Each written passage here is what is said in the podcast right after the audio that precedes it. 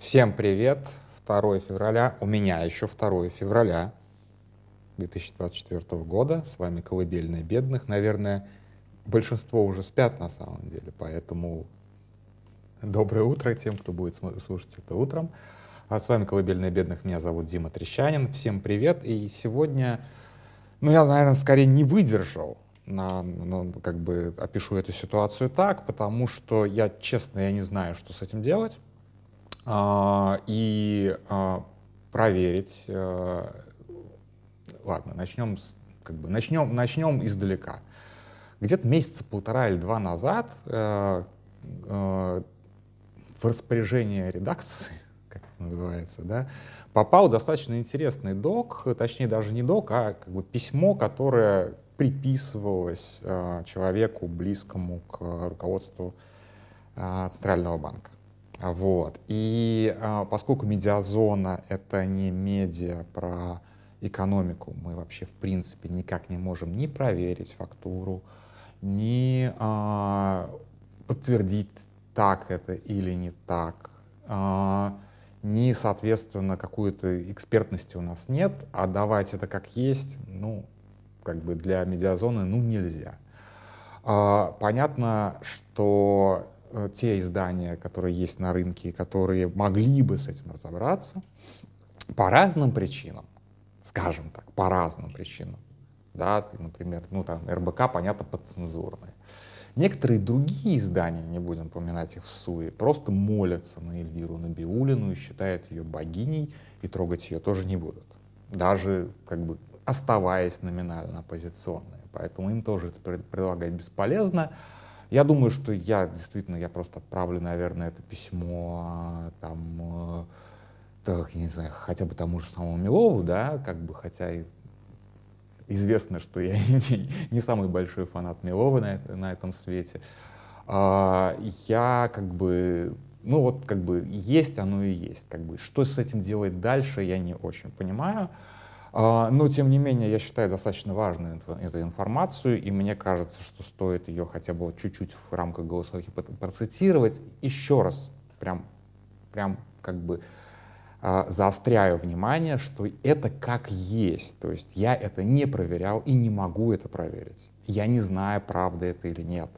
И если это какой-то, условно говоря, грязный наброс, я оставляю за собой право, как бы, да, это грязный наброс, и мною воспользовались для того, чтобы разместить этот грязный наброс. Как бы, да, это, но мне кажется, что это очень такой как бы важный, э, важный текст, и я сейчас немножечко его прям поцитирую, но как бы целиком, естественно, я не буду его зачитывать, он достаточно большой. А, начну я здесь с того, что что почему, собственно, меня этот вот документ постоянно, как бы я к нему мысленно возвращаюсь и меня гложет, потому что постоянно я вижу и в, ну, в российских, понятно, медиа, в западных медиа, в оценках западных экспертов я постоянно вижу, что российская экономика укрепилась во время войны, а российская экономика растет, в российской экономике все замечательно, да, все высмеивают там а, экспертов-паникеров, ну, типа того же там Милова или даже ну, Липсицу я и сам высмеиваю, но тем не менее как бы мы как бы чутьем мы понимаем, что ситуация не может быть хорошей во время войны, а, во время непопулярной войны, а, ну то есть как бы да, ну там если мы рассуждаем про Украину, например, то да, без западной помощи, без прям прямого вливания денег, без возмездного, без дешевых кредитов, а, ну, Украина именно как государство, она, оно прекратило бы уже давно свое существование или, по крайней мере, не смогло выполнять там элементарные свои обязательства вроде выплат пенсий и так далее, и так далее, и так далее. Россия не может себе позволить какую-либо финансовую помощь, прямые финансовые вливания. Даже если бы у России были, скажем так, те союзники, которых она в итоге выбрала, Иран и Северная Корея, никак не могут держать, э, деньгами поддержать, ну вы понимаете, по каким причинам. Вот. Но если бы, например, даже Китай захотел бы поддержать э, Россию, это тоже было бы достаточно сложно поддержать как бы деньгами, да, потому что не то чтобы у Китая сейчас хоро хорошо все с э, баблом, плюс э, китайское бабло это всегда ну как бы вам сказать, как действует Китай на рынке международного заимствования? Это такие кредиты, это вот как подписывать договор с дьяволом. То есть как бы это вот реально ли, просто ну, лишение суверенитета, полное или частичное. То есть это, конечно же, китайские кредиты, наверное, самые адские вообще, какие только могут быть. В, в этом плане какой-нибудь ИМФ или там э, Всемирный банк, это просто как бы, это просто лошье по сравнению с тем, как китайцы выкручивают руки своим, а, своим заемщикам. Ну да ладно, перейдем, собственно, к письму и о чем, собственно, оно а, повествует.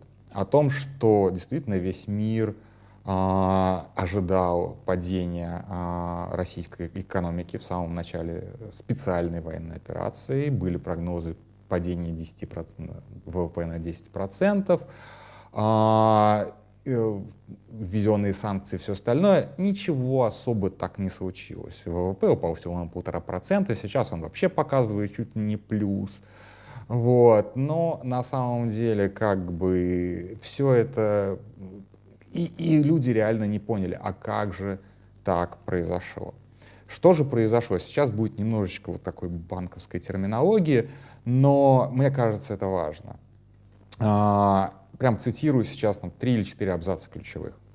По факту банковской системы больше нет. Здесь начинается вот, собственно, цитата. Цитата открывается. По факту банковской системы больше нет.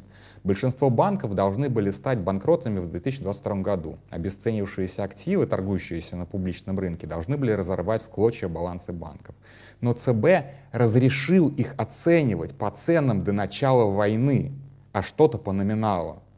Так начал создаваться колосс на глиняных ногах. Тут вот от меня э, э, ремарка, э, но это как бы это очень хорошая кратковременная мера. То есть если бы война продолжалась считанные месяцы, то это классное решение, это гениальное решение. То есть как бы мы просто считаем, что все как стоило, так и стоит. А там дальше разберемся. Продолжая цитирование. Это решало лишь часть проблем. Многие бизнесы остановились, их кредиты грозили, грозили банкам большими проблемами. По, после был запущен вечный двигатель перекредитования. Банки перекредитовывают своих заемщиков, заемщики платят лишь часть процентов по долгу, друга, другую часть зашивают в новое тело кредита. То есть фактически как бы кредит растет, а, но на это никто не обращает внимания. Опять моя ремарка. При такой операции банк должен создавать большие резервы на возможные убытки. Но этого не происходит. То есть есть, опять перебиваю здесь, есть нормативы, у банков есть нормативы. То есть как бы если у банка есть какие-то риски, он должен по закону закладывать некий резерв, подушку безопасности под рискованные операции. Дальше продолжаю.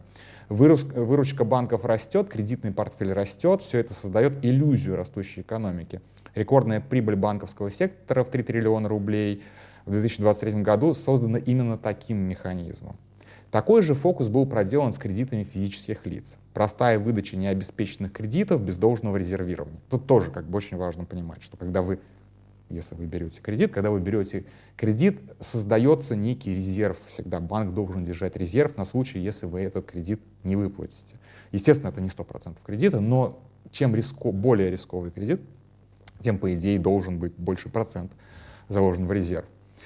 А, Все это превращает банки в чудо-машины по производству чистой прибыли, с той лишь оговоркой, что прибыль забирают акционеры, а в случае банковского коллапса, коллапса убытки возьмет государство, то есть налогоплательщики. А, весь этот набор из некачественных переоцененных активов и мусорных кредитов висит на балансах банков. ЦБ принимает их в залог. Вот тут важно. ЦБ принимает вот этот мусор в залог и выдает банкам новые кредиты. ЦБ перестал проводить проверки банков, то есть он даже не хочет знать, насколько все ужасно, а возможно, чтобы не было утечек. По сути, с 2022 года ни одна финансовая организация не лишилась лицензии. И, по-моему, это правда. А, потому что, э, что лишать пришлось бы добрую половину. Сейчас банки, напоминает пациента ковид, на ИВЛ. Продолжая невероятные изменения в кредитовании, можно отметить изменение параметров кредита, которые можно получить, например, под недвижимость. Если ранее под залог актива можно было получить 50-60% от стоимости, то сейчас до 95%. С учетом того, что все активы и так переоценены минимум в полтора раза, так как живого рынка нет, то это просто мыльный пузырь. Ну и там так дальше, так дальше, так дальше, так дальше, на что рассчитывают, рассчитывают Набиулина и Путина. Их основной расчет был на рецессию, рецессию в развитых странах, что прикроет их наглую ложь о состоянии экономики.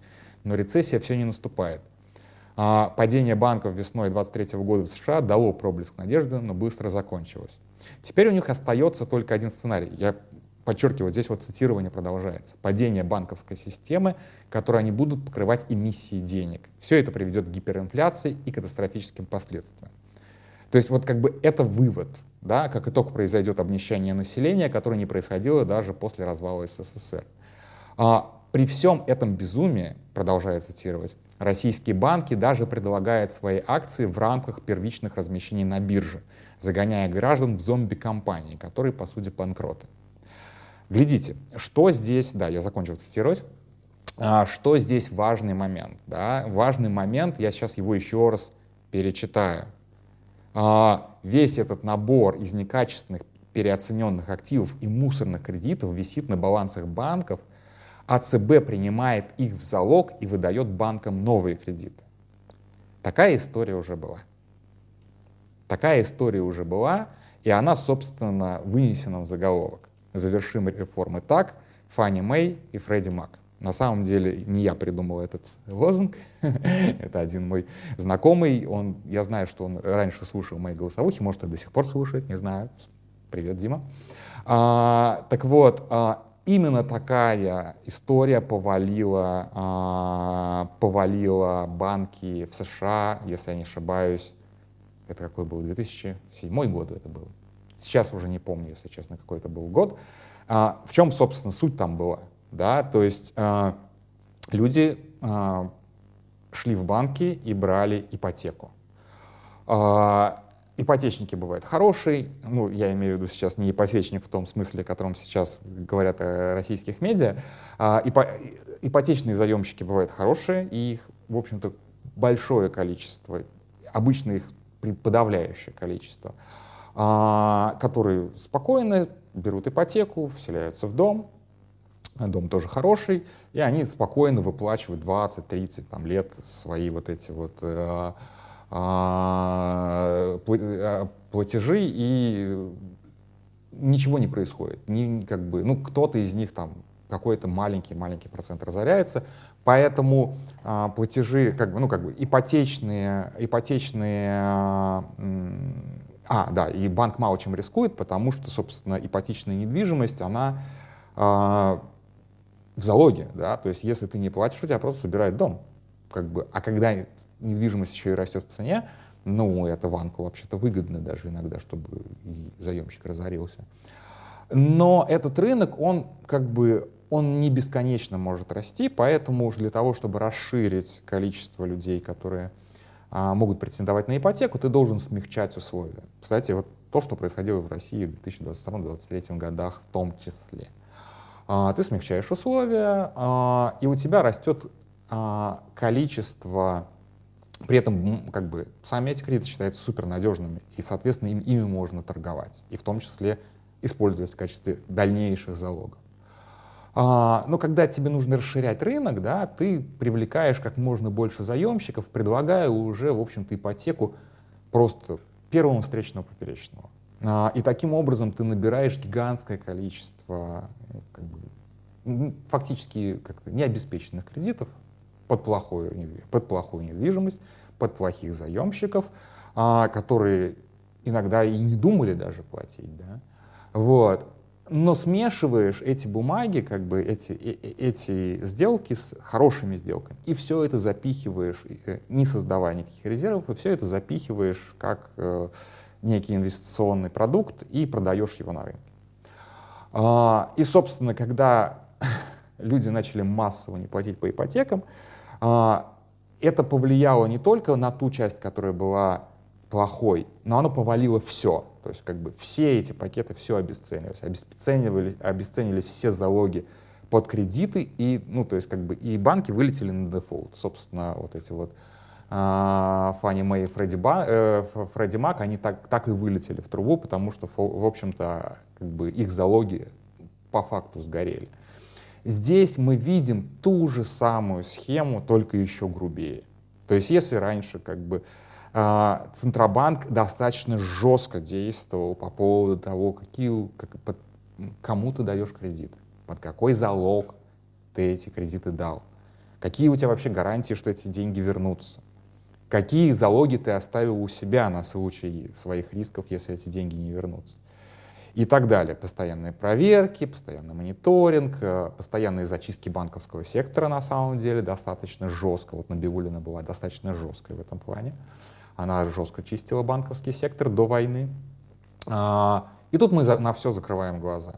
На, давайте, э, э, раздавайте кредиты под любое, как бы, под любое обеспечение, даже как бы, под несуществующее обеспечение.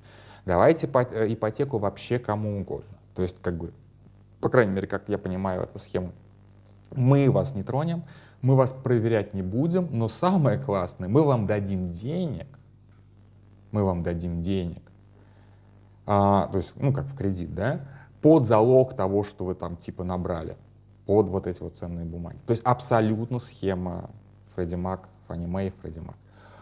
А, кончится это кризисом, не обязательно на самом деле. Потому что пока это, как бы, пока это заметено, условно говоря, под ковер, это, это, это безусловно, рух, как бы, рухнуло бы в открытой какой-то рыночной экономике, такие схемы скрываются. Здесь как бы под завесой тайны может быть вот эта вот штука, она и не вызовет какого-то, ну, то есть как бы все все как бы все все прекрасно понимают, все знают, что это как бы здание построено на песке, но никто не делает как бы резких движений, чтобы, не дай бог, этот песок не посыпался. То есть вот может быть эта система еще как бы протянет какое-то значимое количество времени без потрясений. А, но понятно, что это такая хлипкая конструкция, которая действительно может рухнуть в любой момент от дуновения ветра. Это тоже надо прекрасно понимать по, как бы, какие как бы, практические выводы из этого? Ну, во-первых, мне кажется, ну, как бы, не хочу как бы разгонять панику, но будьте осторожны с э, российскими банками. Особенно а, то, что касается долгосрочных отношений. То есть, условно говоря, ну, если вы в России находитесь. То есть, условно говоря, если у вас деньги, если вы хотите сейчас отнести деньги на пятилетний вклад, подумайте еще раз.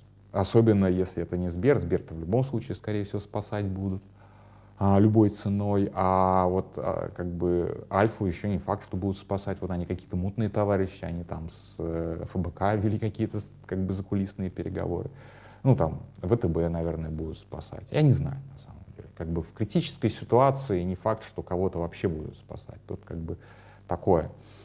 Вот, в конце концов, Сбербанк до сих пор не выплатил долги по вкладам 90-х годов.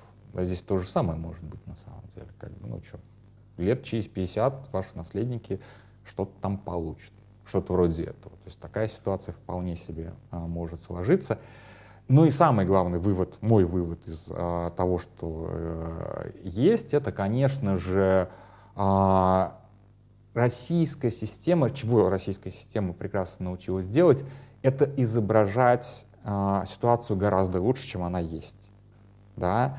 И когда западные экономисты, западные аналитики говорят на полном серьезе, что российская экономика растет, что в российской экономике произошла трансформация, что российская экономика под санкциями только окрепла и так далее, и так далее, и так далее, мы понимаем, что это чудо, назовем это чудо, произошло благодаря магии Набиулинской. Но эта магия, это как бы, это даже не сказать черная магия. Это скорее грязная магия. То есть это такие грязные хаки, на которых сейчас стоит система, а, и называть это российская экономика справилась с, а, как бы, с ситуацией, это немножечко, по меньшей мере, искажать картину.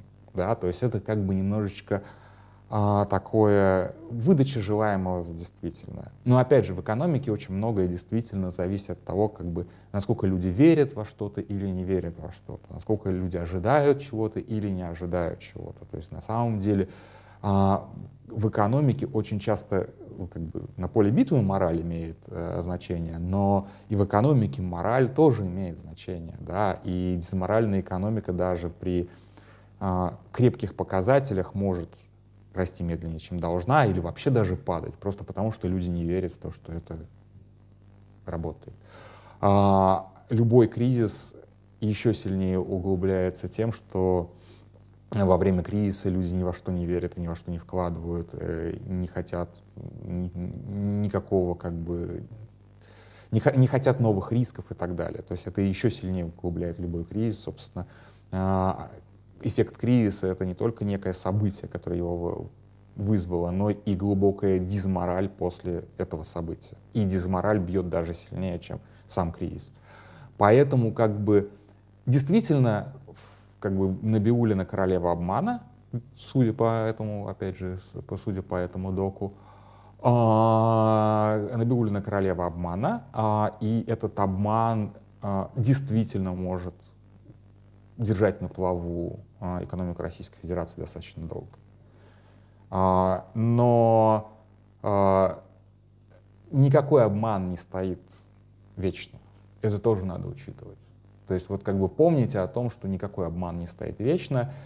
И если что, так маленькая такая личная напоследок история. Когда я был маленький, ну как маленький, подросток уже на самом деле, подросток. 98 а, год был, а, и было очень скучно летом, то есть я приехал к маме а, в Липецк, сидел, делать было абсолютно нечего, и я, переключая каналы, наткнулся на бизнес-канал CNBC. Я не знаю, кто и зачем в Липецке вещал бизнес-канал CNBC в 90-х, но он был. И 12 августа, условно говоря, 12 августа, важно. И там главная, первая тема — Crisis in Russia, Crisis in Russia, Crisis in Russia. Мой английский сейчас-то чудовищный, а тогда он был вообще никакой. Но слова Crisis in Russia на фоне э, храма Василия Блаженного, буковки, я помню до сих пор. И я такой, какой кризис? Я переключаюсь на российские новости. Никакого кризиса. Да, как бы, а 17 числа все случилось уже, да, поэтому сейчас, конечно, информационная картина немножечко другая. Пять дней скрывать от людей, что в России наступил полный каюк, не получится, но люди, которые будут чуть более информированы, а, у них всегда будет хотя бы в несколько часов зазор, чтобы предпринять какие-то, ну, разумные, но очень быстрые действия, скажем так. Не проспать момент, когда, условно говоря, будет поздно.